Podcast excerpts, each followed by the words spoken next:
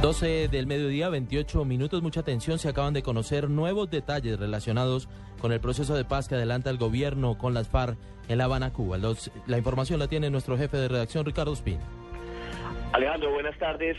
Atención, Blue Radio ha conocido dos detalles adicionales importantes sobre lo que está pasando en ese momento en el proceso de diálogos entre el gobierno y la guerrilla de las FARC.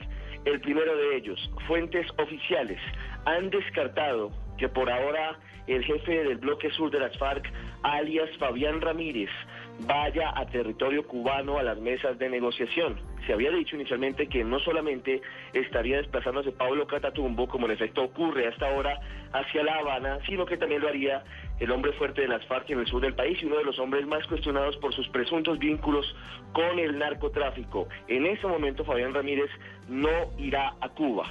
Es la primera noticia. La segunda, hay fecha para el reinicio de los diálogos entre el gobierno y las FARC en La Habana. Será el próximo jueves 18 de abril. Ese día se volverán a ver las caras en el Hotel Palco de la capital cubana el equipo negociador del gobierno encabezado por Humberto de la Calle y el equipo de las FARC encabezado por alias Iván Márquez. Información importante a esta hora en Blue Radio sobre el proceso de diálogo entre el gobierno y las FARC.